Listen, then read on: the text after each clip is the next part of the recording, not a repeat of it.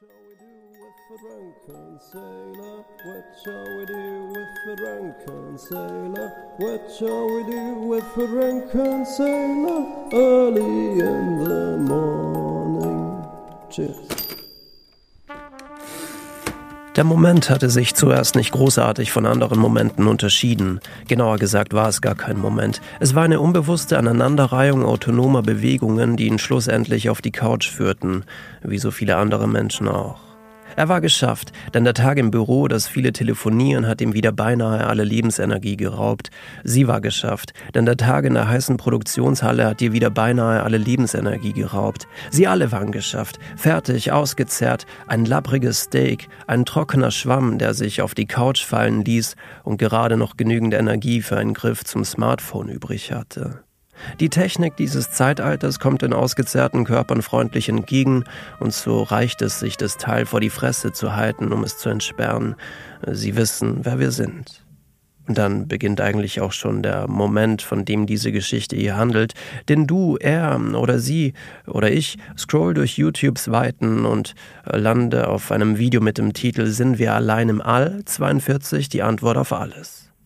Deine Augen werden immer schwerer, genauso wie das Smartphone, das dir in deiner rechten Hand liegt. Dein Körper sinkt immer tiefer in die Couch, hüllt dich ein mit altem Stoff und trägt dich wie auf Wolken durch deine Wohnung. Du schweißt mit dem Gedanken ab, denkst an Aladdin und seinen fliegenden Teppich, wirst müder und müder und landest mit dem Zeigefinger auf dem Touchscreen deines Smartphones, direkt auf dem Video mit dem besagten Titel.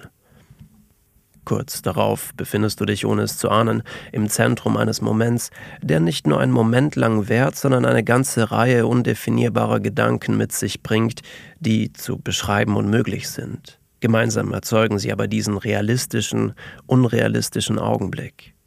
Physisch befindest du dich an der Schwelle zu einem Powernap, einem kurzen Schlaf von 10 Minuten, 15 Minuten. Nein, es ist äh, kein klassischer Powernap. Du bist bei vollem Bewusstsein und doch schlafend, hörst das Intro der Doku auf YouTube und deine eigene, im alten Stoff der Couch eingehüllte, nun dumpf klingende Stimme. Dein Puls ist ruhig, der Atem flach, dein Körper warm. Du fühlst dich wohl und geborgen. Die Dokumentation handelt von der Frage, ob es Leben im Weltall gibt. Eine Frage, die du dir eigentlich nicht oft stellst, denn du hast Wichtigeres zu tun, wie zum Beispiel deine Klausuren, die Arbeit, Studium, Kinder, Geldprobleme und all die anderen irdischen Hirnwichsereien, irdische Ereignisse, die sich auf einer Horizontebene von zwei Metern Höhe abspielen. Die Unendlichkeit oberhalb dieser zwei Meter konntest du bisher nur sehr selten Aufmerksamkeit schenken, auch bereitet dir der Gedanke dieser Größe, dieser Weite des Universums ein mulmiges Gefühl im Magen. Doch jetzt, in diesem gefühlt ewig wirkenden Moment, an dieser Schwelle zwischen Schlafen und Wachsein, schwebend auf einer Couch, zwei Meter über dem Boden, scheinen die Sterne zum Greifen nah. Du streckst deine Hand aus und kannst tatsächlich ein paar von ihnen berühren. Eine ruhige Frauenstimme beginnt damit vom Universum zu erzählen, davon, dass es im für uns sichtbaren Teil des Universums mehr Sterne gibt als Sandkörner an allen Stränden und Wüsten der Erde. Viele dieser Sterne besitzen Planete und viele dieser Planeten befinden sich in der habitablen Zone, woraufhin es auf ihnen Wasser in flüssiger Form geben könnte. Du hattest Wahrscheinlichkeitsrechnungen in der Schule gehasst, aber du kommst zu der Erkenntnis, dass es bei derart vielen Sternen Tausende, wenn nicht sogar Millionen von bewohnbaren Planeten geben muss. Schieß 500.000 Mal mit geschlossenen Augen auf den Basketballkorb und irgendwann fliegt der Ball durchs Netz. Huch, schau da am Boden, neben dem Ball. Eine willkürliche Aneinanderreihung verschiedenster Ereignisse hat gerade irgendwo wieder eine organische Verbindung zum Leben erweckt. Und du kannst sie sehen, in diesem Moment. All die verschiedensten Formen, Lebensformen, verschiedene Kulturen, verschiedene Religionen, Leben, das sich abseits von unserer Vorstellung von Leben entwickelt oder abspielt, vielleicht aber auch Leben, das unserem hier auf der Erde ähnlich ist. Vielleicht gibt es da draußen auch andere uns ähnliche humanoide Lebensformen. Während du dich in deinen Gedanken und Fragen verlierst, schwebst du auf deiner Couch immer höher und höher, vorbei an unserem Mond, unserem Planeten, in Richtung der nächsten Sterne.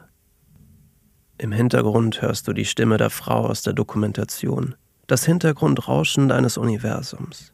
Und du stellst dir Fragen wie, Vielleicht könnte ich mich sogar in jemanden da draußen verlieben. Vielleicht ist mein Seelenpartner, meine Seelenpartnerin oder wie auch immer auf einem anderen Planeten zu Hause. Vielleicht gibt es bereits Zusammenschlüsse verschiedener Zivilisationen. Vielleicht wird das, was meine Seele ausmacht, dieser Funke, eines Tages auf einem anderen Planeten wiedergeboren. Vielleicht Du spürst, wie dein Körper wieder schwerer wird. Deine Couch rast wieder auf die Erde zu, direkt in deine Wohnung, dein Puls steigt, deine Augen öffnen sich und du spürst, wie surreal und doch real dieses Leben, dieser Moment ist, wie das Blut durch deine Fleisch, durch dein Fleisch strömt und die Luft deine Lungen ausweitet, weitet. Du kannst es fühlen, dein Körper. Wie surreal es ist, dass deine Gedanken eines Tages enden, sich deine Lungen eines Tages nicht mehr mit Luft füllen.